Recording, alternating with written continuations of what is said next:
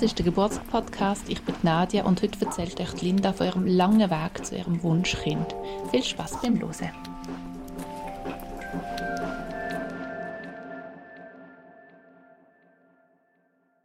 So, guten Morgen, Linda, mega schön. Erzählst du uns heute deine Geschichte? Stell dich doch gerade mal kurz vor, damit wir wissen, wer da heute erzählt. Ja, guten Morgen, Nadia. Merci vielmals, dass ich darf mitmachen hier. Ähm, ich bin Linda, ich bin 31 ähm, und arbeite als Psychologin in der Forschung und bin seit sieben Jahren ungefähr mit meinem Mann zusammen. Wir haben 2018 geheiratet und äh, wir wohnen in Bern. Genau. Ja, schön. Erzähl doch gerade, wie hat das bei euch damals angefangen? Ist da irgendein Kinderwunsch vorhanden gewesen, oder wie ist das bei euch gewesen? Ja, genau. Also wir haben beide ähm, einen Kinderwunsch gehabt. Ich eigentlich schon sehr, sehr lang und, und würde jetzt mal sagen, sehr intensiv. Haben wir das immer sehr fest gewünscht. Und wo wir uns haben kennengelernt haben, wir auch sehr schnell mal über das Thema geredet, ähm, dass wir das uns beide sehr gut vorstellen Und äh, ich bin aber dann noch eher am Anfang von meinem Studium und äh, von dem her ist es noch sicher auch noch kein Thema gewesen und ich war auch noch jung dann. Ähm, also ich bin immer noch jung, aber ähm, wir haben dann 2018 eben geheiratet und noch lustig so, ähm, wir haben eine mega schöne Hochzeit und wirklich so am Hochzeit selber, ähm, es ist kurz, oder ja, nein, es ist so etwa zehn Monate vor meinem Masterabschluss gewesen, ähm, habe ich dann einfach so wie das Gefühl gehabt, mal, eigentlich würde ich sehr gerne gleich starten obwohl ich mir eigentlich gedacht wir warten bis nach dem Studium und mein Mann ist echt gleich gegangen. Und dann wir so gefunden, ja komm, das geht ja wahrscheinlich eh ein bisschen länger.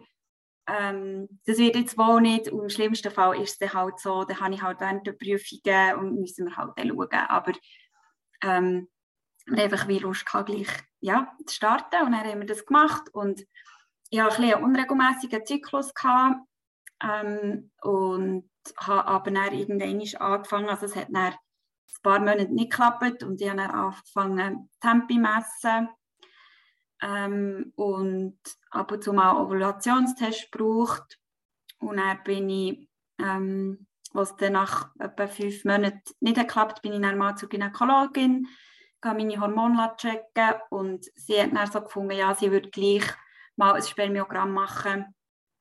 Ähm, weil eben, ich dann 27 und sie hat schon gefunden, und mein Mann ist zwar schon ein bisschen älter, er ist äh, neun Jahre älter als ich, aber bei dem Mann ist es eigentlich theoretisch nicht so das Problem. Ähm, hat aber gefunden, in der Regel klappt es, wenn man jung ist, gleich bei den meisten recht schnell. Sie würde es mal empfehlen und dann haben wir das gemacht, das Spermiogramm.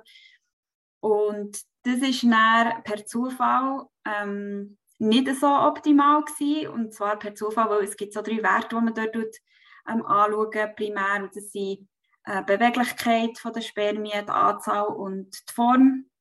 Und es ist so, dass das jemand im Labor tut, unter, unter einem Mikroskop tut anschaut und beurteilen. Und das heisst, es kann auch stark variieren, je nachdem, wer das dann anschaut.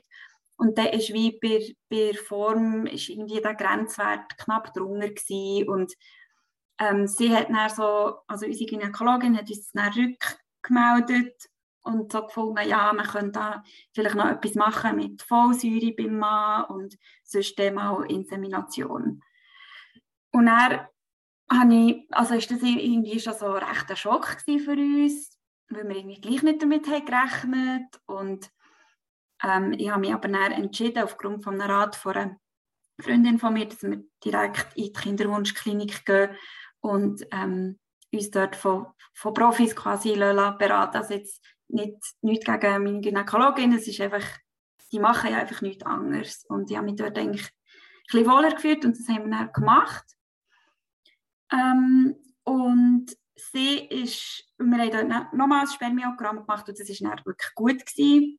Sie hat dann bei mir gefunden, man kann noch ein bisschen meine ähm, Schilddrüse optimieren, eine leichte Unterfunktion gehabt und ich habe dann die Hormone angefangen. Ähm, aber das haben auch ganz viele Frauen. Also es ist jetzt auch nicht so, dass das ja, an dem hat müssen scheitern. Ich habe noch ein bisschen Vitamin gehabt und ja, sie hat so gefunden, mal, sie ist sehr optimistisch, sie hat gefunden, ja, Ende Sommer klappt das schon und ähm, ich bin aber schon irgendwie so ein bisschen, ja, nicht pessimistisch. Ich habe irgendwie das Gefühl, gehabt, wir haben so oft jetzt schon weit getroffen, den Einsprung. Ich finde es irgendwie gleich komisch, dass es nicht klappt. Und bin dort irgendwie nicht so optimistisch gewesen. Und so nach einem Jahr sind wir schon ein bisschen müde geworden und es war nicht mehr so romantisch, gewesen, immer müssen. Und, ähm, also halt nach, ja, es ist halt schon ein bisschen taktet und ich bin nicht so ein mega geduldiger Mensch. Mein Mann hat es wirklich recht viel lockerer nehmen. Ähm, aber es hat mich ziemlich angefangen stressen. Und er ist es aber weitergegangen. Nach diesem Jahr hat er ähm, die äh, Ärztin in der Kinderwunschklinik gefunden, wir so, also sie hat mir empfohlen, einfach bei mir hormonell noch bisschen zu stimulieren. Das heisst, ich musste etwa zehn Tage mir ähm, so ein Hormon spritzen, das das Follikelwachstum hat angeregt und dann hat man, also dann ich das kontrollieren und dann hat man den Sprung ausgelöst und dann hat sie gesagt, ja, morgen oder übermorgen wäre es gut, Geschlechtsverkehr zu haben. Ähm, genau, und dann hat man wie können sicherstellen, dass, dass ich wieder Einsprung wirklich habe. Und dann haben wir das dreimal gemacht. Und was man, es klingt immer noch sehr wenig, weil man denkt, ja, es sind ja nur drei Monate, aber es ist dann, irgendwie ist man dann noch krank dazwischen oder dann waren sie in der Ferien gewesen, und dann ist wieder irgendwie ein halbes Jahr vorbei und wenn man so stark den Kinderwunsch hat, die Monate wirklich, es geht nicht vorbei. Es ist wirklich, man zählt die Tage einfach und dann, ja, ist irgendwie ebenfalls wieder aus, weil es irgendwie nicht geht und dann ist, bin ich aber wieder wirklich am Ende gewesen und dann, okay, nächster Versuch ist wieder optimistisch und schon rechts auf und ab gewesen. Und dann hat es eben alles nicht geklappt. Und dann war der nächste Schritt Insemination. Das heißt, eigentlich ist das Vorgehen gleich geblieben, nur hat man ähm, hat meine Mama müssen, ähm, die Spermien abgegeben, hat man wie so ein bisschen die guten aus, ausgewählt. Und dann bei mir direkt die Gebärmutter ähm, gespritzt. Und das haben wir auch dreimal gemacht, das hat auch nicht funktioniert. Und dann war klar, ja, der nächste Schritt ähm, ist ähm, IVF.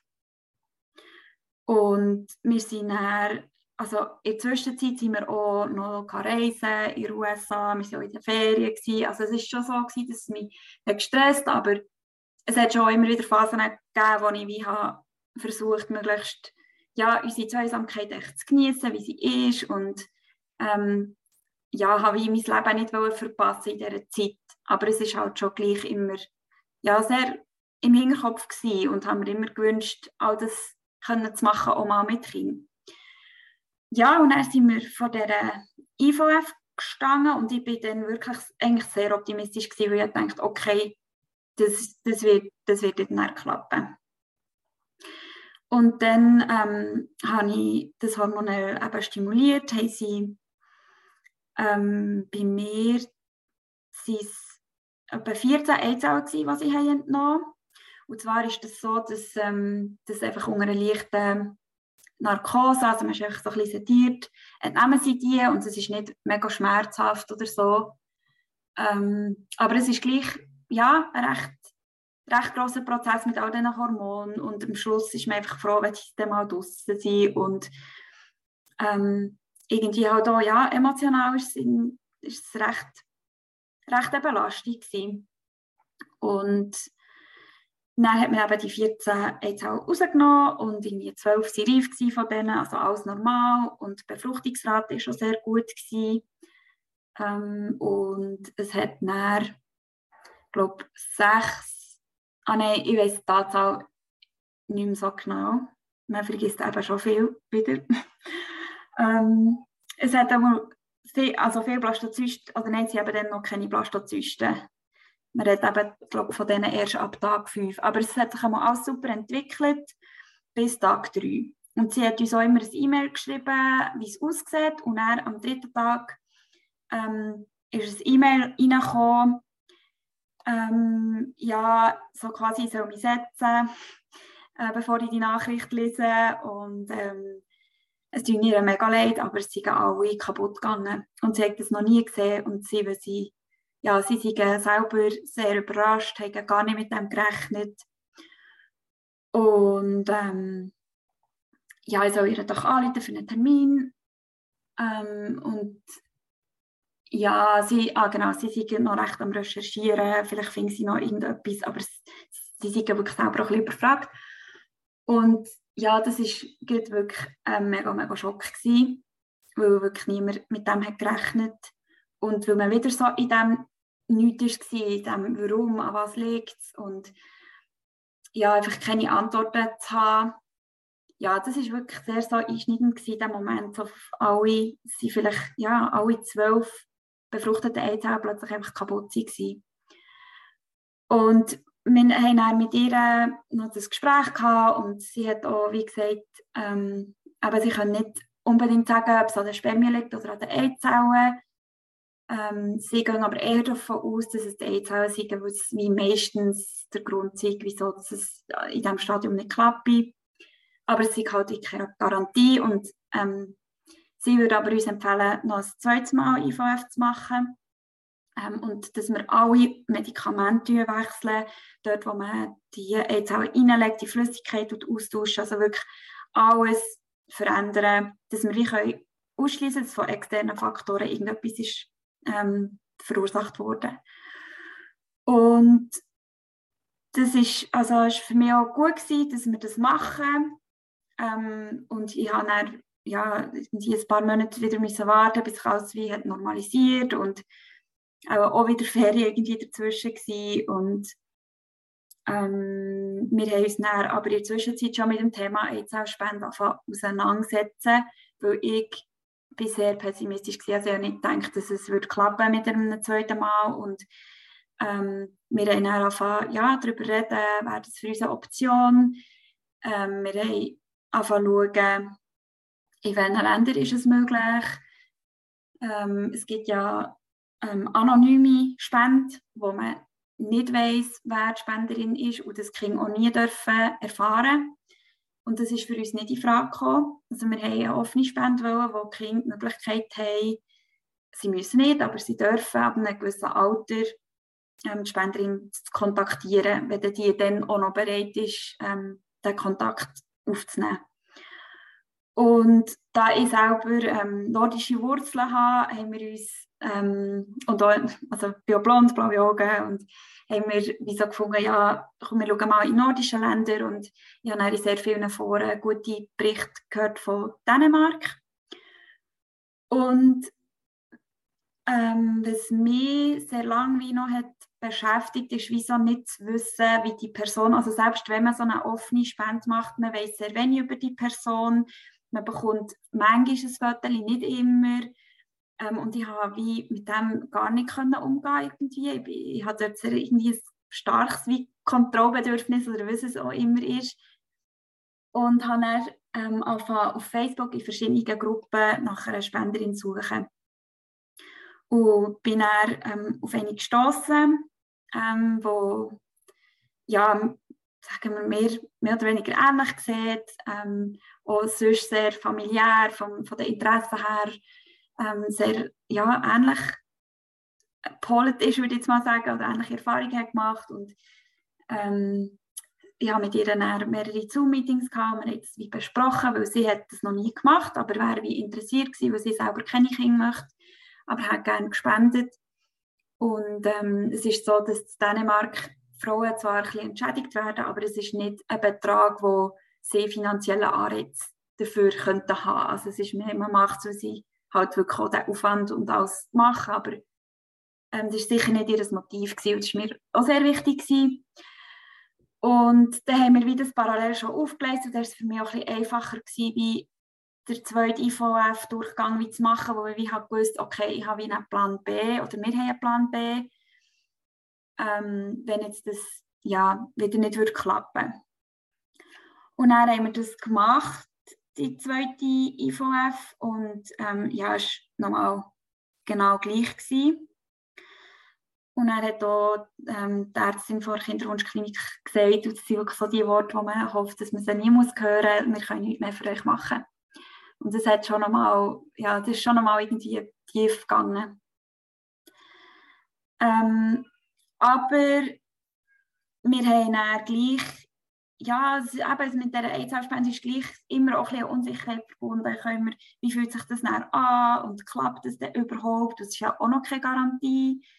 Ähm, vielleicht kann ich ja gleich auch ein Problem mit der Einstieg, ich weiß das aber jetzt noch nicht. Und es war schon immer so ein kleiner Kampf, gewesen, aber wir waren sehr motiviert, diesen Weg gleich zu gehen und das noch zu probieren. Also als für uns, sagen wir, Standpunkt dann letzte Option. Und sage niemals nie, habe ich auch gelernt in dieser Zeit. Man weiß nie, wenn man nicht selber drinsteckt, ähm, wie es sich anfühlt und wie weit man bereit ist zu gehen. Weil wir kennen noch sehr viele Paare, die uns gesagt haben, oh nein, das kann ich mir gar nicht vorstellen. Und bei ihnen ist es dann gleich ohne AIDS-Halsband geworden.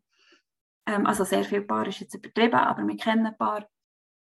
Sind das Freunde von euch oder haben ihr die auf dem Weg kennengelernt? Ähm, beides. Also Freunde von uns, aber ich habe auch Foren sehr viele ähm, Frauen lernen kennen. Ähm, ja, das ist dann, mal, da haben wir dann uns entschieden und die Spenderin auch, hat sich das auch noch überlegen aber sie ist mir auch sicher gewesen, dass sie das macht, hat sie wie quasi ein IVF müssen über sich gehen. Also der Prozess, den sie hat durchgemacht hat, war eigentlich das gleiche gewesen, wie ich ja, dann habe gemacht und ähm, ich habe ihr dann ja, auch geschrieben, dass ich an sie denke und, und ihr ähm, ja, alles Gute wünsche, dass, sie es schaffe und wir waren wirklich in einem sehr schönen Kontakt gewesen. Und dann hat sie das gemacht und hat 20 Eizellen in sie entnommen. Das ist recht viel. und von denen sind ja irgendwie 14 reif gewesen, 12 haben sich befruchten und am Schluss haben wir sieben Plastos gehabt, Tag 5, ähm, wo man eingefrieren konnte. Das heisst, wir sind zu diesem Zeitpunkt dann auch auf Dänemark gegangen? Genau, sorry. Wir haben die Spermien vorher abgegeben. Genau, wir sind einmal auf Dänemark für die Spermien abzugeben, haben sie aber, wir haben sie nie getroffen. Und sie hat dann in der gleichen Zeit hat sie die Stimulation bekommen und die Eizellentnahme und dann hat man die befruchtet.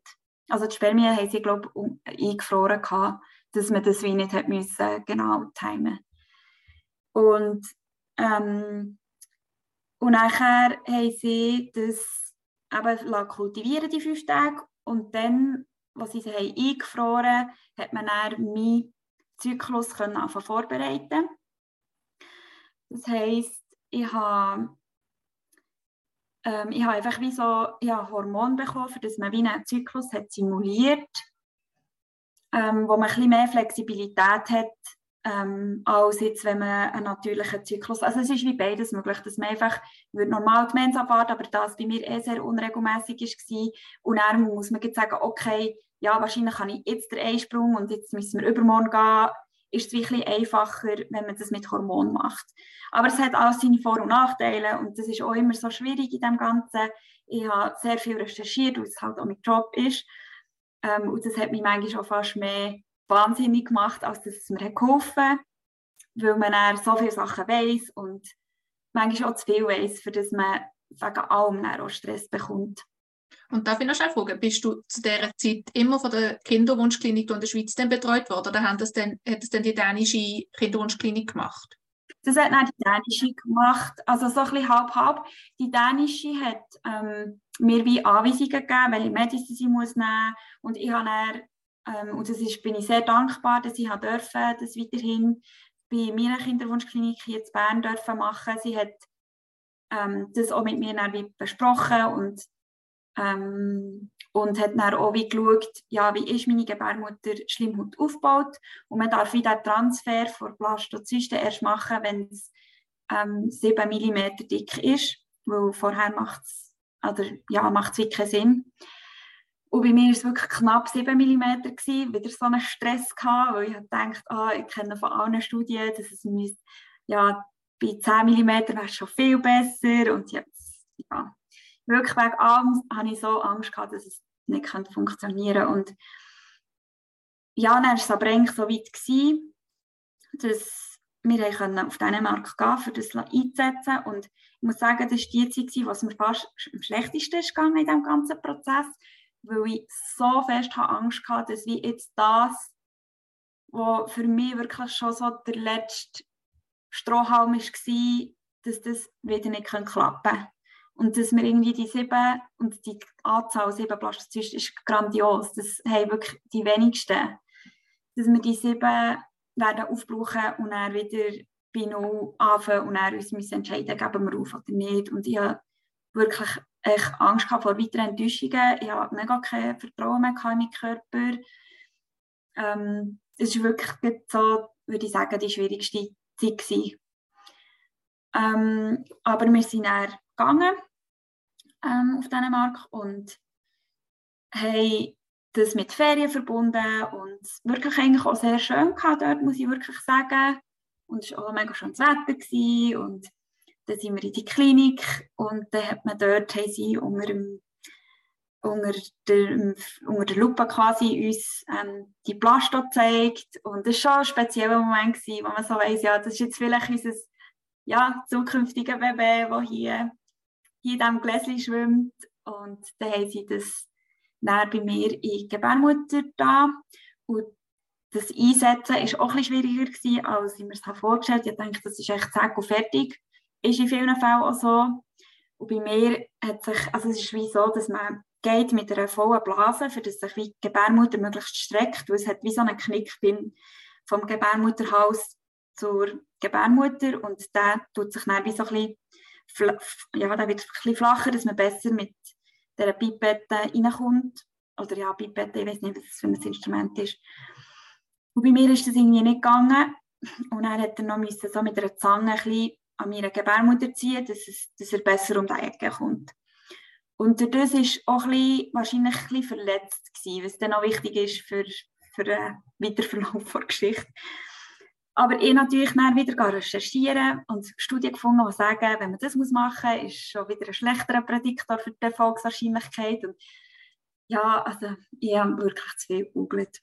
Ähm, aber die ist dann bei mir eingesetzt worden und nachher ähm, ja, ist es mal, ich, mal, ich erzähle wie so ein weiter und nachher komme ich dann nochmal zurück auf so ein die emotionale Seite vom ganzen Kinderwunsch, es gut ist, dass ich nicht so hin und her muss kumpen.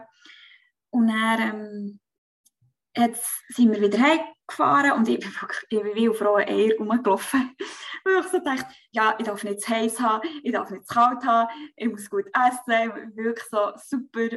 Also wirklich, es würde auch kein Kind auf die Welt kommen, ähm, wenn das wirklich so fragil wäre. Ähm, aber ja, wenn man so, so weit ist gekommen wie ja noch nie vorher. Ich war ja eigentlich theoretisch in dem Moment ja schon schwanger gewesen. Und habe mir einfach mega gehofft, dass dass sich das Würmchen einnistet. Und dann hat es etwa sechs Tage nach, nach dem Transfer angefangen mit Schmierblutungen. Oder acht Tage glaube ich. Und es war wirklich spät für eine Einnistungsblutung. Meiner Rechnung nach, ja, acht Tage wäre, glaube ich, spät gewesen. Ähm, hat aber schon können, wie anfangen, schon ein bisschen Richtung Mens gehen. Es ist wie ein bisschen unklar gewesen. Ich habe also Kinderwunschklinik angerufen hier in Bern. Sie haben gesagt, ja, man kann noch nicht, es ist noch zu früh zum Testen. Ähm, die müssen einfach aushalten und warten. Und wir haben dann noch Ferien gebucht ähm, mit ähm, unserer Familie, also meiner Schwägerin, die war dann frisch schwanger gewesen, mit Zwillingen und sie hat das gewusst und es war auch ja, herausfordernd gewesen. Also ich habe es ihnen natürlich von Herzen gönnen, aber sie dort frisch schwanger, ähm, mega schlecht war er gewesen. und ich hatte die ganze Zeit das Gefühl, gehabt, ja, bei uns hat es nicht geklappt, weil die Schmierblutung nicht aufgehört. Sie eher stärker geworden. Wie bist du in diesem ganzen Prozess so umgegangen mit Familie und Freunden? Sind ihr da völlig offen gewesen? Haben ihr das allen, also den Ängsten gesagt oder haben ihr das eher ein bisschen von euch behalten? Hey, wir waren im Fall mega offen gewesen. Ähm, also vor allem ich. Aber ich habe auch sehr festes Bedürfnis gehabt, darüber zu reden. Das ist so die Art, wie ich alles am besten kann verarbeiten kann. Und ähm, bin da bei meiner Familie und bei meinen Freunden auch oft gewesen, vor allem also schon in der Kinderwunschzeit vorher, weil ich habe dann auch in der zweiten Zyklushälfte keinen Alkohol mehr getrunken ähm, weil ich einfach habe gefunden ja, ich muss nicht so viel Geld für eine IVF oder für was auch immer ausgeben und dann irgendetwas noch gefährden. Ähm, ist ein bisschen anders, wenn man wie, ja, natürlich spontan an das hergeht und ich habe mir nicht immer Ausreden parat suchen und es war alles viel einfacher gewesen. und ich hatte sehr viel Unterstützung durch das und es war sehr schön gewesen.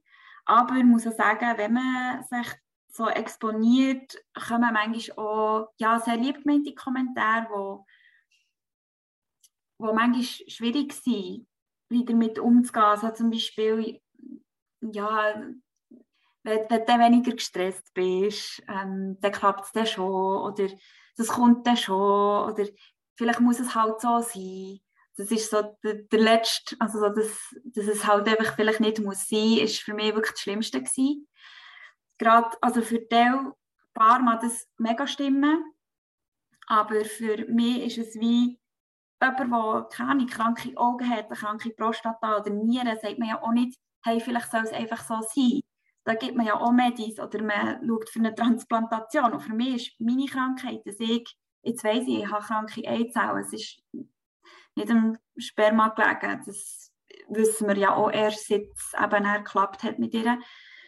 Ähm, und für mich ist das genau gleich physiologisch bedingt wie andere Krankheiten auch. Und das hat für mich kein, überhaupt keinen übergeordneten Sinn, dass das jetzt mir nicht vergönnt äh, sein Und ja, darum hat mich das dann immer so ein bisschen genervt, weil ich so gefunden hey, nein, ähm, ich glaube nicht, dass das einen Sinn hat. Und ja, das ist manchmal, ja, manchmal schwierig gewesen. Oder eben der mit dem Stress. Ich meine, wie viel Paar, die sonst im Leben auch Stress haben, klappt es auch. Also, ja, und auch IVF jetzt von einer wissenschaftlichen Seite her habe ich auch sehr viel recherchiert. Prädiktoren für Erfolg und Misserfolg und Stress ist nichts, wo einen signifikanten Beitrag leistet zu, zu diesem Erfolg zum Beispiel. Ähm, aber ich bin absolut auch der Meinung, dass Psyche sicher ein sehr wichtiger und grosser Aspekt ähm, einnimmt in diesem ganzen Kinderwunschprozess, aber ich habe wie sehr ein starkes Bauchgefühl gehabt, dass es nicht der einzige Faktor ist, wenn es ein Faktor ist, bei uns, der hat drin gespielt genau. Ähm, und was, was halt wirklich schwierig ist, und das habe ich jetzt auch gelernt, jetzt, wo wir ein Kind haben zum Glück, ist, ähm, dass Sachen, wo man selber nicht drin steckt, es ist immer so schwierig von außen zu beurteilen, ähm, man sagt so viel und auch bei Kindern sagt man so, das würde ich nie machen oder ich würde es so machen. Man hat so genaue Vorstellungen. Und wenn man es dann selber erlebt, merkt man, ja, es ist dann doch ein bisschen anders. Und das ist auch in dieser Kinderwunschzeit wieso. Und das ist vielleicht etwas, was ich den Leuten, die, die andere Paare vielleicht ja, begleiten oder, oder einfach Leute kennen, die in so einer Situation stecken oder vermuten, ähm, dass man einfach kann zulassen und man kann für sie da sein und ähm, aber es ist wirklich schwierig, können ein Urteil zu fällen, wie sich die Leute fühlen in diesem Moment und ja, und man kann fragen, was sie brauchen und was ihnen wird helfen. Aber es ist sehr viel, eben auch mit diesen sehr lieb gemeinten Tipps, wie, hey, hast du schon mal probiert mit einer Zyklus-App oder ähm, wenn man schon ein Jahr lang hat alles probiert, ist manchmal, fühlt man sich nicht so ernst genommen, auch wenn es wirklich lieb gemeint ist. Ähm, ja, es ist einfach wirklich eine schwierige Situation, wo, wo sehr schwierig ist, wenn man nicht selber drin steckt, genau.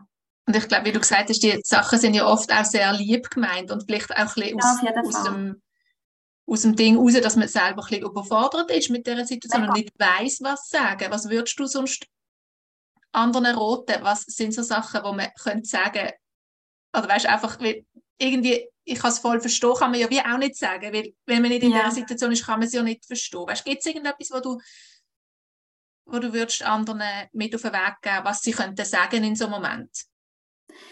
Ja, ich glaube schon, dass man wie kann sagen, hey, also dass man sehr sicher einfach mal fragt, ja, wie, wie fühlst du dich damit und ähm, und man kann ja wirklich sagen, hey, ich, ich kann das sehr nachvollziehen, dass das, oder ich kann das verstehen, dass das auch wirklich muss extrem schwierig sein in, in so einer Situation. Das ist ja, das kann man ja schon auf einer kognitiven Ebene verstehen.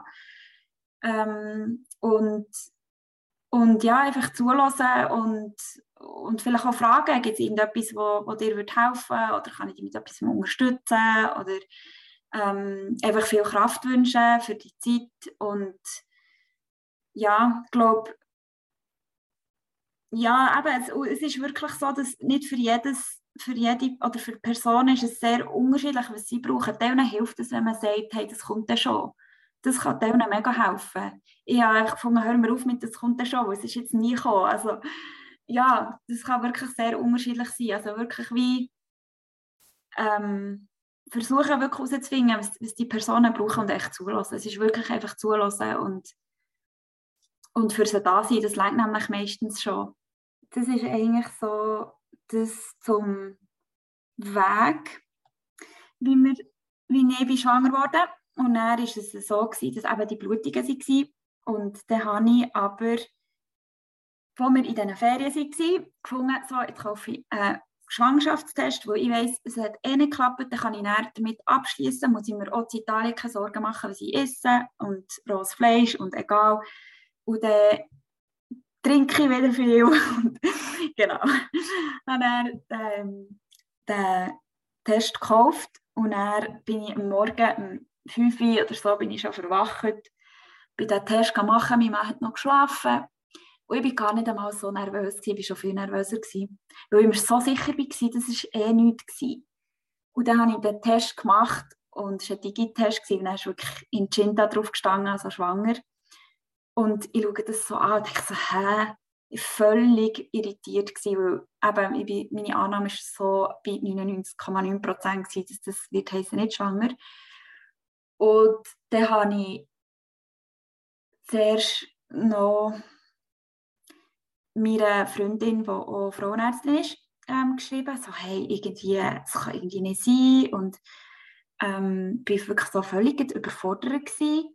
Bin dann zurück ins Bett und habe so meinem Mann gesagt, ja, er war im Fall positiv gewesen, also wirklich voll nicht so freudig oder so, echt mehr so, hey, ich komme echt nicht mehr draus. Und er hat also gefunden, ah, okay. Und ist auch so recht, ja, man ist ja dann einfach auch, man ist wirklich geprägt und brennt und man probiert sich nicht zu früh zu freuen. Und er hat dann auch so gefunden, ja, es ist halt schon komisch mit den Blutungen. Und meine ähm, Freundin hat dann auch gesagt, ja, schau, es kann halt sein, dass etwas war und es jetzt am Abgehen ist und du wegen dem Blutungen hast, ähm, du musst halt einfach wirklich warten, bis du zu diesem Bluttest kannst. Und das ist bin er wie so ein bisschen in einem Zwischending gewesen, aber ich habe schon mich sehr gefreut, weil ich habe gewusst, hey, mein Körper schafft es, HCG zu produzieren. Das ist echt schon mal wieder ein Schritt mehr. Es hat sich etwas eingenistet, ob es jetzt noch da ist oder nicht. Zu diesem Punkt kommen schon ganz viele andere Frauen nicht. Und ich habe mich sehr probiert, an dem festzuhalten und versucht, ein bisschen Vertrauen wieder zurückzugewinnen in meinen Körper und habe dann zu diesem Bluttest. Das HCG war mega hoch, es war wirklich ähm, höher gewesen als erwartet und ähm, sie von Kinderwunschklinik der Ärztin hat noch gefragt, ob sie zwei haben eingesetzt aber es war nur eins. Gewesen. Und das hat mir mega geholfen und ich wieder sehr viel recherchiert. Das HCG ist ein guter Prädiktor für Erfolgswahrscheinlichkeit. Ich habe mich so versucht, zu beruhigen. Und, aber die Schmierblutungen, die sind das ganze erste Trimester ähm, immer wieder hatte ich Blutungen, gehabt, bin immer wieder zur Ärztin gegangen. Ich habe dann noch, als ich den Schwangerschaftstest hatte, mich noch entschieden, dass ich ähm, Frauenärztin wechsle und bin in eine neue ähm, Praxis in Bern und das war der beste Entscheid gewesen. Ich habe so eine tolle Gynäkologin gefunden. Sie ist wirklich, also wirklich grossartig. Sie hat mich immer ernst genommen. Sie hat mir aber nicht irgendwie mehr Angst gemacht. Ich habe nie das Gefühl gehabt, also ich bin jemand, ich habe immer das Gefühl, andere denken von mir, ich bin ein mega Hypochonder und das habe ich schon, wenn ich aber zum Arzt gehe, denke ich, nein, ich komme jetzt sagen wieder gar nichts und das habe ich halt bei ihr auch ein bisschen das Gefühl, ja, ich, ich stresse mich sicher weg an und sie hat mir immer das Gefühl sehr können nehmen und hat mich wirklich sehr, sehr gut können begleiten über die ganze Zeit. Und ähm, ja, das kann ich wirklich auch empfehlen. Also wenn ihr nicht 100% sicher seid, ob es wirklich passt, dann ja, sucht nach jemand anderes. es kann, je nachdem, man weiß nie, wie eine Schwangerschaft verläuft, das kann sehr, sehr wichtig sein. Ja, und nachher ähm, das erste Trimester ist sonst, was, eben, was mich auch noch sehr verunsichert, ja, die ersten acht Wochen, ja, keine Anzeichen gehabt, mir war nicht schlecht gewesen, mein Bauch hat sich nicht gewölbt, es ist wirklich, ich habe mich gefühlt immer, außer dass ich leichte Blutungen hatte und manchmal das Mens ziehen und das war auch sehr verunsichernd gewesen. Und dann hat es ein bisschen angefangen nach der Woche mit Flau und ich habe mich sehr geekelt vor, vor allem Gemüse, lustigerweise. Ich habe wirklich das Mikro können, es hat mich alles so wirklich, ich habe nicht gross erbrechen, aber wirklich, oder Zugetti war wirklich das Schlimmste, gewesen, wenn mir jemand wäre mit Zugetti. Es hat mich so dermaßen geekelt, es war so interessant. Gewesen. So, das Beste war so ein bisschen, ja, Brot, so ein bisschen Schokimilch, komisch.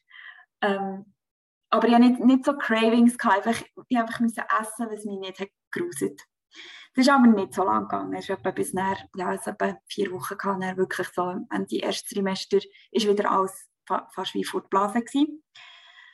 Und ähm, ich hatte in der zwölften Woche eben das ähm, Screening gehabt. Und da hat man wie noch so gesehen, dass die Nabelschnur nicht ähm, in der Mitte der Plazenta ist, was es in den meisten Fällen der Fall ist.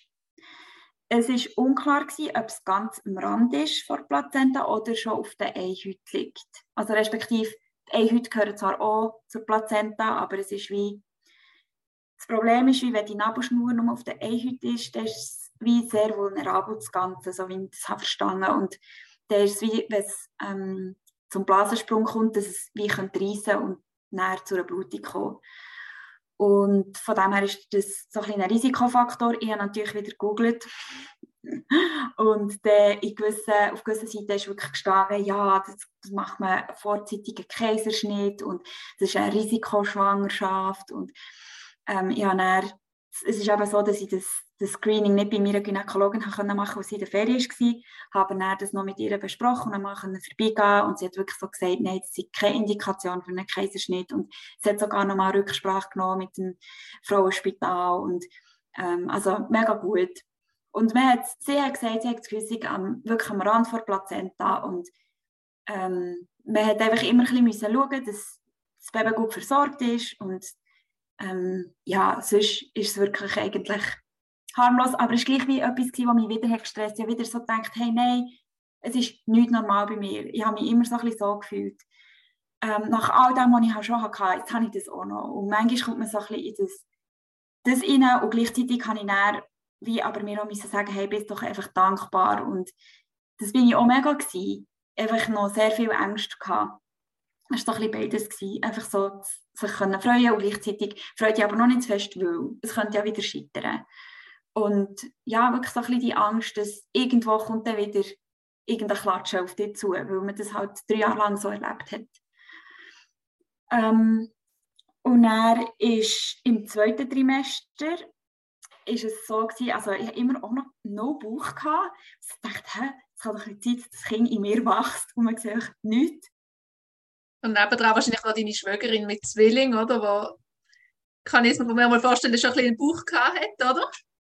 Ja, aber ich muss sagen, sie hat auch sehr einen kleinen Bauch gehabt, aber schon viel mehr, genau.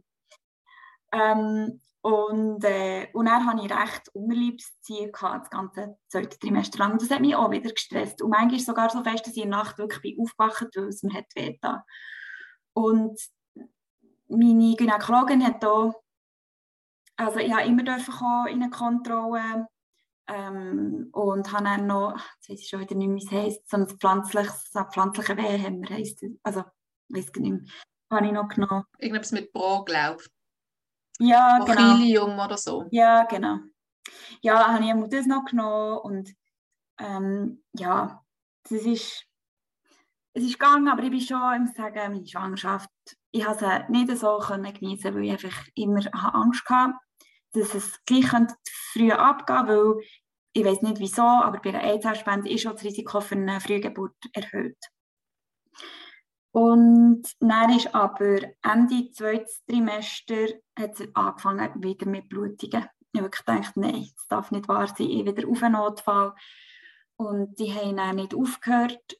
Und dann bin ich schlussendlich auf der Pränatalstation gelandet, wo sie die Lungenreifung gemacht ähm, beim Baby und damit, wenn es früher wird kommen, dass es schon schnaufen könnte. Also es ist dann, nein, es ist, ja, es ist schon im dritten Trimester gewesen. Es war 31. Woche gewesen, so.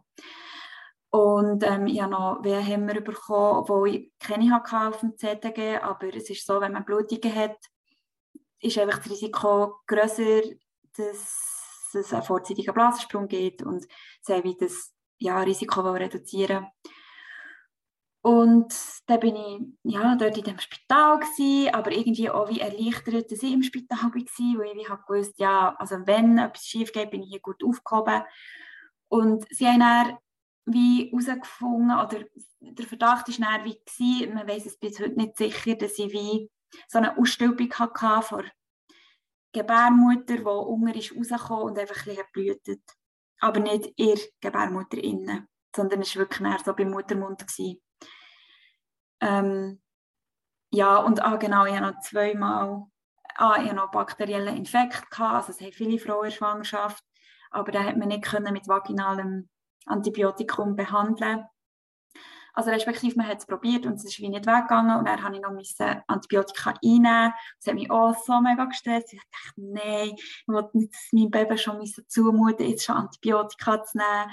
Aber ja, dann sind ja noch die ganzen Wehen gekommen und also, ja, man hat Stress beim ersten Kopf, wenn man nimmt und am Schluss ja, ist, ist halt wirklich abwägen. Man will halt gleich zu retten und dann muss man halt wirklich den Trade-off machen. Ist die Ausstellung vielleicht auch von der, vom Einsetzen von diesen Blastozyten gekommen? Ich glaube, das war im ersten Trimester ein, ein Faktor gewesen, genau. Ich habe das Gefühl, im ersten Trimester hat es immer wieder ein bisschen weil es dort eine Verletzung hatte und wenn es dann so viel stärker durchblutet ist, dass das mögen, wegen dem immer wieder blüten. Das habe ich wirklich das Gefühl. Aber man muss auch sagen, es gibt sehr viele Frauen, die im ersten Trimester Blutungen haben. Hey, es ist echt, ja, aber es ist natürlich, wenn man einen frühen Abgang hat, dann ist es halt bei auch 90 Prozent mit Blutungen verbunden. Aber umgekehrt ist natürlich die Anzahl von Frauen, die Blutungen haben, eigentlich nicht eine hohe Prozentzahl, die dann wirklich den Abgang haben ich kann es nicht genau sagen, wie viel, aber ähm, ja, es ist natürlich ein Stress. Ja, und dann muss ich sagen, ab dem Moment, der Ende des dritten Trimester, ist mir immer besser gegangen. ich hatte keine Blutungen mehr, ich hatte keine Unterleibsschmerzen mehr. Mein Bauch ist dann am Schluss gleich noch explodiert. Ich hätte es nie mehr gedacht, aber der ist dann innerhalb von ein paar Wochen ist dann noch. Ähm, und ja, dann ist wirklich, kann ich mich auf die Geburt vorbereiten und habe mich mega, mega gefreut ähm, auf die Geburt. Ähm, habe dann so ein bisschen gehofft, dass, also in vielen von denen, ich bin immer noch in den Eizellspenden vorne und habe dann auch ein bisschen dort nach Geburtsberichten geschaut und so und sehr viel haben müssen einleiten. Das ist, ähm, ich habe nicht viele Studien dazu gefunden, aber vielleicht gibt es ähm, einen Zusammenhang, ich weiß es nicht. Vielleicht hat irgendwie das die Genetik gleich noch irgendeinen Zusammenhang im Geburtsprozess, wer weiß. Aber ich bin so ein davon ausgegangen, aha, ich werde jetzt über Tage muss einleiten, weil ich schon wieder ein bisschen pessimistisch war. Und dann habe ich aber von einer Kollegin noch so ein Rezept bekommen für einen WT. Ich habe wirklich sehr, sehr viel von dem getrunken, bin viel Stege gelaufen, bin jeden Tag über eine Stunde spazieren ähm, ich muss auch sagen, ich hatte rechte Hüftschmerzen in der ganzen Schwangerschaft. Und da hat einfach auch Bewegung am meisten geholfen. Ich bin auch noch in die Physio gegangen, aber es hat leider nicht so viel gebracht. Aber ähm, ja, ich habe dann sehr viel versucht zu machen, dass, dass, dass ich das möglichst optimal kann unterstützen kann. Mir sehr gewünscht, dass unser Baby darf kommen, wenn es möchte. Also ich glaube, es ist ja nicht so, dass das selber wie in dem Sinn so entscheidet, wie wir jetzt das darüber reden, aber ich habe einfach gehofft, ich muss nicht einleiten. So.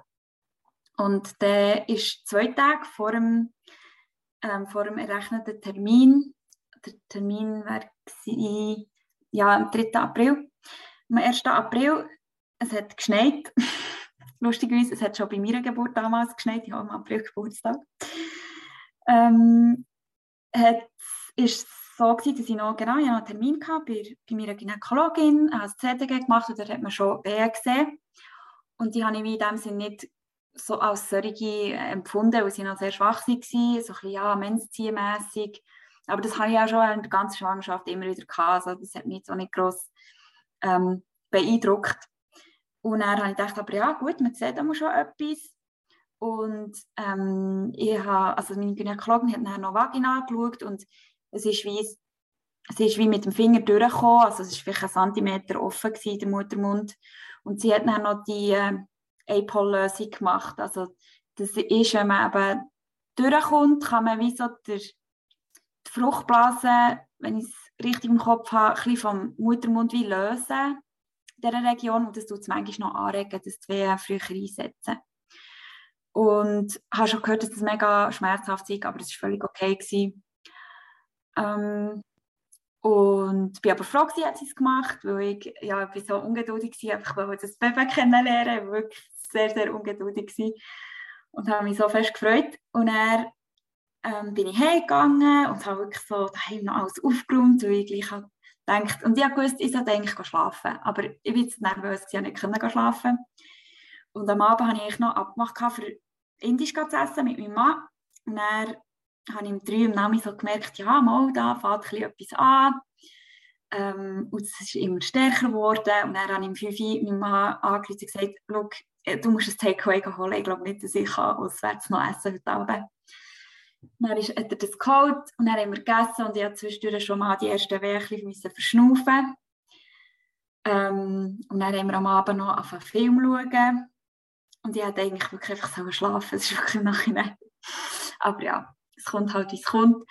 Wir haben den Film anfangen und es hat wirklich schon recht anfangen schmerzhaft werden, muss ich sagen. Und so schon Abstand von etwa vier Minuten. Und bin dann mal in die Badwanne.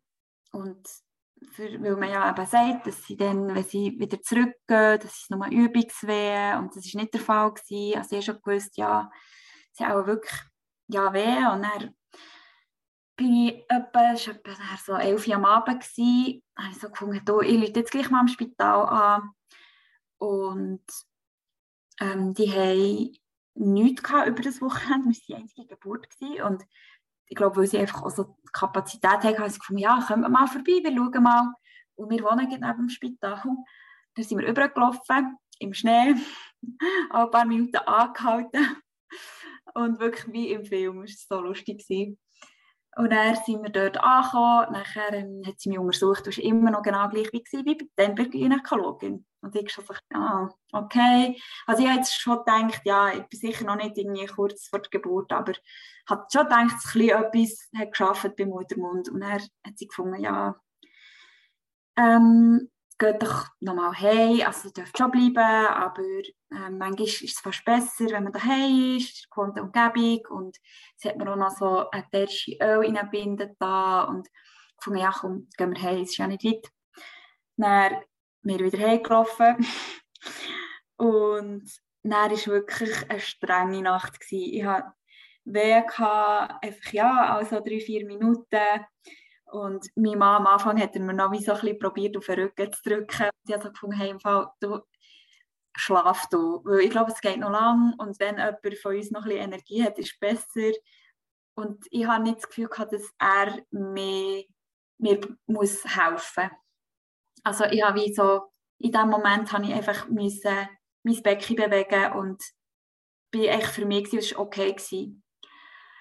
Ähm, und er war aber morgen um 6 Uhr und so kaputt gewesen und habe gefunden, hey, ich werde jetzt wieder schauen, wie weit es ist. Ähm, und es hat mich schon gedacht, es ist echt immer noch gleich. Also ja, bei vier Minuten Abstand und so 50 Sekunden lang ungefähr. Manchmal hat es ein größere Abstände gehabt, manchmal ein kleinere. Ähm, und dann sind wir aber wieder gegangen, also haben angerufen, sind wieder übergegangen. Also das heisst, ich bin schon ja, ziemlich lange in der Weg gewesen, und er war immer noch genau gleich. Gewesen. Und ich habe gesagt, nein, mir gibt jetzt etwas. Ich glaube, bei deiner Schwester, die hat auch einen Podcast gemacht. Der Naomi, ihre Schwester, Meret. Ah, Naomi, meine Schwester ist das, ja genau. Den habe ich dann auch gelesen und es ist so lustig, an mich das ich denke. Es war wirklich so ähnlich. Gewesen. Weil mir ist ja auch so lange einfach nichts passiert. Und ähm, ja, und dann bin ich, bin ich aber im Spital geblieben. Und dann haben wir wirklich, wir haben alles, ich noch Einlauf bekommen dann. Das war wirklich der absolute Albtraum. Ich hatte etwa drei Wehen, während sie mir den Einlauf gemacht Und das war wirklich ähm, schon sehr, sehr unangenehm. Gewesen. Und dann, als ich, ich den Einlauf quasi wieder rauslassen hatte ich einen Wehrsturm. Gehabt. Es hat wirklich so weh getan. Ähm, aber ja, man probiert ja alles in dem Moment. Und in die Badwanne und verschiedene Stimme, wir haben alles, wirklich alle Register gezogen. Und ich war so kaputt, gewesen. es war dann irgendwann Abend. Gewesen. Also ich war seit 24 Stunden in der Wehe. Und ich, war wirklich, ich war wirklich elend, weil ich nicht mehr haben Vor allem einfach die Müdigkeit, ich war wirklich erschöpft. Gewesen. Es ist wie, wenn ich hätte gewusst, hey, es geht jetzt noch fünf Stunden und dann bist du am Ziel. Ich glaube, ich habe gesagt, das machen wir. Aber ich hatte keine Ahnung, gehabt, wie lange geht das jetzt noch. Und ich war so erschöpft und dann haben sie auch gefunden, nimm doch ein PDA und geh schlafen, weil die Geburt hat noch nicht einmal angefangen und du brauchst schnell noch Energie. Und ich habe eigentlich wirklich so kein PDA wollen. Ich habe alles so natürlich wie möglich wollen. Es wäre so fest mein Wunsch gewesen. Ähm, aber ja, in dem Moment war für mich wie klar, gewesen, ich, ich werde keine Energie mehr haben für eine Geburt, wenn ich das jetzt nicht mache. Und dann habe ich halt ja, die Pedal bekommen. Und dann haben sie, genau, haben sie noch gesagt, und dann tun wir dann einleiten. Also die Pedal bekommen, hat zuerst geschlafen, sie haben meinen Mann Bett auch noch gebracht. Dann haben wir beide wirklich so eine Stunde geschlafen. Ich war so wirklich im Koma. Ähm, nicht einmal Blutdruckmanschetten mehr gespürt, die die ganze Zeit auf und zu pumpt. Und dann habe ich, haben sie eingeleitet, also einfach durch so eine vaginale Tablette, die auch der Muttermund noch weich macht. Und ähm, ich habe dann noch mit meiner Mami telefoniert. Ja, plötzlich ist es dann wieder wie möglich, weil man halt keine, keine Schmerzen mehr hat. Das ist in dem Sinn schon, hat schon auch seine Vorteile. Und noch mit meiner Gynäkologin-Freundin und sie hat auch so mir Mut gemacht und gesagt, hey, und plötzlich geht es gleich schnell unter der PDA, wo sich die Frauen mega entspannen und ähm, ich, habe immer noch so ein bisschen den Kaiserschnitt im Hinterkopf gehabt, ich denke, bitte nicht das. Ähm, aber ja, schlussendlich war für mich auch klar gewesen, ich, ich will einfach das gesunde Kind nach dem ganzen Weg, egal wie. Und gleich hat man, hat man auch in dieser Situation seine Wunschvorstellungen. Ja, und er hat das erste Einleiten nicht gebracht. Ähm, immer noch genau gleich, das war aber meine. Und er haben sie aber noch ein zweites Tablettchen gegeben. Und er ist plötzlich, habe ich gemerkt, okay, meine Fruchtblase ist gesprungen. Und dann war aber das Wasser schon so ein bisschen grünlich. Gewesen. Und dann haben sie, also ist so, dass meine Gynäkologin dann ist gekommen, sie hat ihr angerufen, das ist bis bis zu diesem Zeitpunkt bin ich nur Hebamme betreut gewesen. Das ist das Belegarztsystem dort. Und ähm, ja, sie hat dann wie so ein gesagt, wir müssen es jetzt ein im Auge behalten. Und dann war Schichtwechsel von der Hebamme. Also wir haben mehrere natürlich mitgemacht und es war wieder lustigerweise die, die dann am Freitagabend ist eine Schicht hatte, die ich das erste Mal bekommen Dann ist sie so herzig, sie hat nein, ja, so gehofft, ich kann jetzt bei euch vorbeikommen und euch gratulieren. Und seid ihr immer noch da. Ähm, und er hat sie kontrolliert und er war bei der Muttermund bei 7 cm. Gewesen. Also wirklich von, ja, mega schnell ist es dann gegangen. Und sie hat aber gesagt, ja, und er ist es aber plötzlich, genau, sein Herztöne schlechter geworden von unserem Baby. Und er, ja, ich habe wieder ein bisschen Stress bekommen. Und ähm, meine Gynäkologin ist dann mal gekommen, aber in der Zwischenzeit hat noch die Hebamme wirklich gesagt, ja, ich kann euch noch nicht sagen, ähm, gibt es noch einen Notkaiserschnitt oder nicht, das muss die Gynäkologin entscheiden. Sie hat dann angefangen Sturmleute, sind alle Hebammen gekommen, sie haben gefunden, gute Bauchschnaufen und wirklich so der pur, pur Stress für mich. Mein Mann hat es noch recht easy genommen, er ist eh sehr ein ruhender Pol ähm, zum Glück. Und, aber man hört halt die Herztöne. Und ich kann sie natürlich nicht interpretieren, ich weiß nicht, wo die kritische Schwelle ist, aber natürlich, wenn sie stürmt und sie ist nicht mehr entspannt war, bin ich extrem gestresst. Und man hört halt, wie die, die Herztöne einfach so langsam werden. Und ja, das ist irgendwie schon sehr, sehr stressig und er ist meine Gynäkologin da gewesen und sie ist wieder so gut gewesen. Sie ist wirklich dort angekommen, mega ruhig und ähm, also wirklich, wenn sie nicht wäre, ich weiß nicht, wäre auch durchgedreht. Sie hat mich so können können beruhigen Und ähm, sie hat dann wie zuerst gefunden, vielleicht geht es gleich ohne Saugnapf und ähm, sie haben mich dann angeleitet mit Presse, weil man sie unter der PDA nicht so gut gespürt.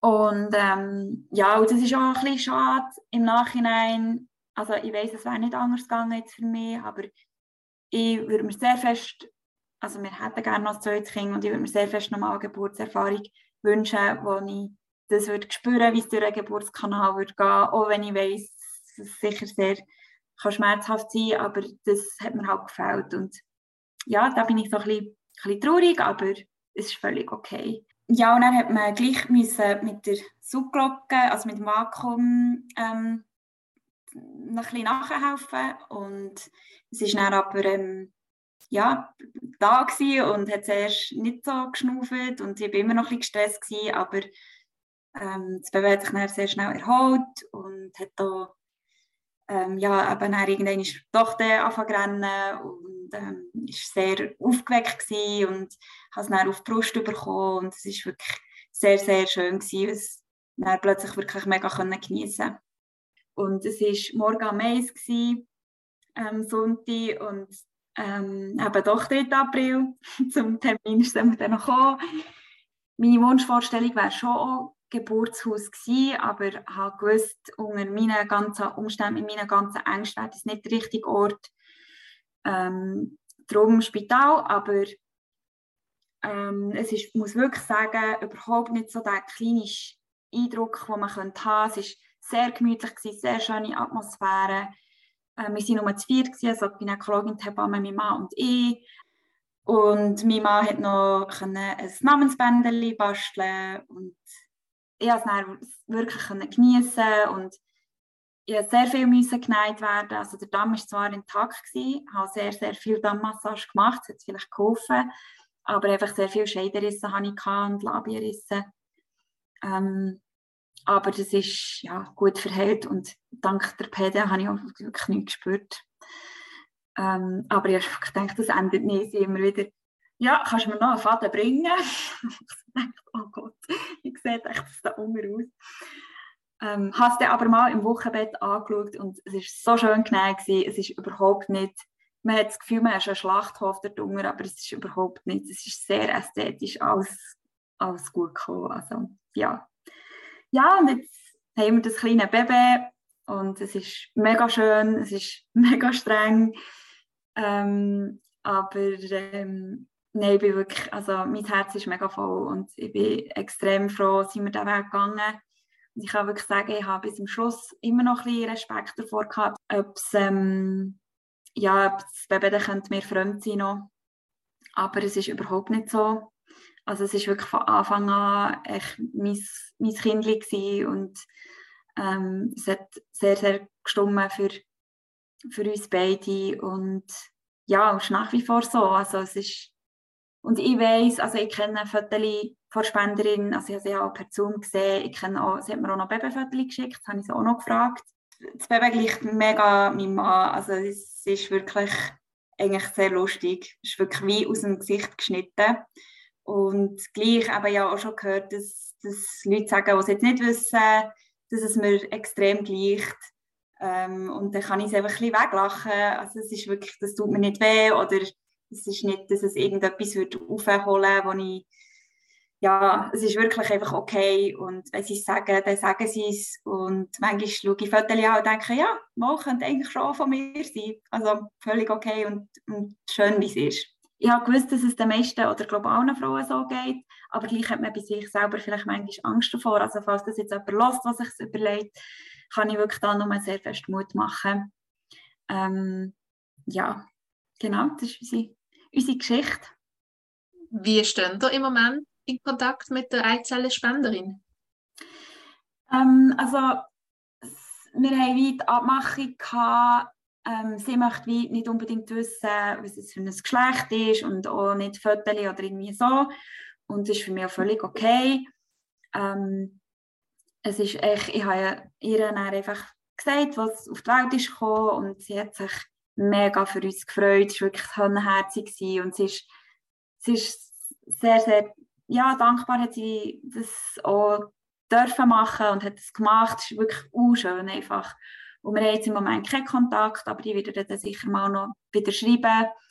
Ähm, aber es ist, glaube ich, so ein bisschen, also was ich auch noch sagen kann, wir haben alles vertraglich festgemacht, dass ich sie nie konfrontiere mit irgendwelchen Informationen, die sie potenziell nicht haben Also dass ich immer zuerst versuche, wie zu fragen, möglichst, oder wenn ich irgendwie müsste etwas wissen wegen Krankheit oder so, dass ich wie das möglichst offen würde, würde fragen und, und sie nie irgendwie zu fest, ja, genau, aber ich, ich weiß auch nicht, das weiß ich jetzt nicht, ob sie viel an, an das Kind denkt oder gar nicht. Und das würde ich sie sicher mal fragen. Und wenn sie es, wenn es möchte erzählen, wird sie mir das erzählen, aber ich glaube, sie fühlt sich sehr gut dabei, so wie es dann nach der Geburt hat und ähm, ja, mal schauen, ob, ob der, also wir werden es unseren Kindern sicher kommunizieren, ähm, von, von, möglichst früh an, mit, mit Bilderbüchern, ähm, wie das sie sind entstanden, aber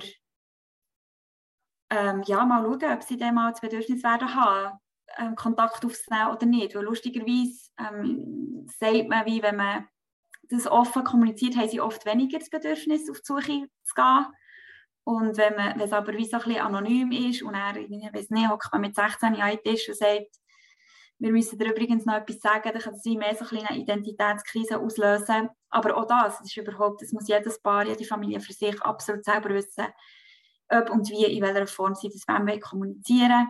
Für uns ist das einfach wie so der stimmigste Weg und ähm, bin sehr optimistisch, dass das nicht das Problem wird sein und wenn es ein Problem wird dass wir das als Familie können lösen können, auf jeden Fall, ja. Wissen ihr, ob die Eizellenspenderin auch noch Eizellen für andere Paar gespendet hat? Oder vielleicht sich kann vorstellen, ob sie das wird mal noch machen? Oder ist das nicht Thema gewesen? Nein, also ich habe es mit ihr besprochen. Sie hat wie, ähm, glaube wirklich so, wie ich sie verstanden habe, nur einmal spenden Wäre für mich aber auch natürlich kein Problem, wenn sie es jemandem anders würde noch spenden ähm, was, sie hat, was wir aber noch diskutiert haben, wie sie fragen, ob es wie für Geschwister ähm, für sie auch wird stimmen. Und sie hat gesagt, ja, für sie wäre es sehr schön, wenn alle dürften die gleichen Wurzeln haben in diesem Sinn. Und ähm, darum ist das ja perfekt. Und jetzt haben wir noch sechs auf Eis und hoffen natürlich, es ist immer noch keine Garantie. Und ich lese auch sehr viel in diesen Foren, wo es dann halt wirklich wieder nicht klappen oder man zwei, drei Blastozysten muss einsetzen muss. Also es ist wirklich keine Garantie, aber es wäre sehr schön, wenn es nochmal ein, ein Baby darf geben darf und ähm, ja, und das sind auch Vollblutgeschwister in dem Sinn, aber ja, selbst wenn es nicht so wäre, wäre es so kein Problem, aber es ist gleich, ja, schön, dass es jetzt so mit ihrer so Stimmung hat dürfen klappen, ja. Dann habe ich noch schnell fragen, das ist sicher auch nicht unbedingt äh, günstig gewesen. Also zahlt die Krankenkasse etwas dazu? Und wenn ja, vielleicht an welchen Teil? Möchtest du noch etwas davon erzählen? Ja, ähm, ja, es war wirklich eine teure Sache. Ähm, die Krankenkasse zahlt nur bis und mit den drei Inseminationen. Also IVF, die zwei IVFs haben wir selber gezahlt und das kostet, also ich kann es wirklich sagen, ich muss mich da nicht irgendwie verstecken, das kostet ähm, so rund um die 10'000 Franken kommt man fast mit allen Medis und, und so weiter. Ähm, und, aber die Einzelspende war etwa ein ähnlicher Rahmen. Gewesen. Vielleicht sogar noch fast ein bisschen günstiger, muss ich sagen. Ja. Ähm, wir zahlen jetzt einfach noch ein etwas, etwa 200 Franken pro, pro Jahr, für, für das wir sie dürfen einfrieren also quasi als Miete. Ähm, aber ja, das hat, ähm, hat viel gekostet, ja, und das ist, das ist etwas, wo, also, eben, wir arbeiten beide und es ist wie machbar gewesen, aber man überlegt sich dann manchmal schon, da haben wir schon auch als Paar manchmal Diskussionen gehabt, hey, gehen wir so weit und müssen dann Ferien streichen? Und ich war da, gewesen, so, ja, dann gehen wir halt nicht in die Ferien. Und wir haben gefunden, hey, nein, wir können nicht unser Leben wie on hold setzen für das. Und genau, das ist manchmal schon noch schon, auch noch eine zusätzliche Herausforderung. Und darum, eben, es ist ja schon auch, jetzt auch noch mit der ganzen politischen Diskussion, die im Moment läuft, werde ich vielleicht noch schnell einen Nachtrag machen. Ähm, es wäre auch alles sehr viel einfacher gewesen, wenn man es hätte in der Schweiz machen es ist natürlich auch immer eine mega Sache, müssen ins Ausland reisen und was sagt man am Arbeitgeber? Ähm, das ist schon, also ich bin dort sehr gut unterstützt worden, ich habe so kommuniziert beim Arbeiten und äh, meine Chefin ist dort sehr unterstützend gewesen, zum Glück. Ähm, aber es geht sicher nicht allen so und ähm, ja, also ich wäre da wirklich sehr, sehr froh, wenn man, wenn man dort Unterstützung zeigen könnte, zumal ich einfach nebst allen anderen Gründen einfach auch finde, wieso sollte Samenspende legal sein und AIDS-Spende nicht. Da hast du ganz viel erzählt, dass du auch in vielen Foren unterwegs bist. Wenn es jetzt Frauen gibt, die hier zuhören und dich aber direkt kontaktieren dürften wir deine E-Mail-Adresse dann weiterleiten. Weil das ja, auf jeden Fall. Ich glaube auch immer noch wichtig zu wissen, das ist jetzt gleich eine, eine spezielle und eine wunderschöne Geschichte und bin wie auf Nordle gesehen und so, und haben mega, mega mitgeführt. und ja, an dieser Stelle einfach danke vielmals, dass du den Mut jetzt zusammengenommen hast, über das zu schwätzen. Ich finde es mega wichtig, dass es keine Tabus gibt, weil das gehört einfach, es gehört alles dazu. Ja, mega. Merci auch vielmals, dass ich dürfen erzählen Das ist der Geburtspodcast. Ihr findet uns auf Facebook, Instagram und überall dort, wo es Podcasts gibt.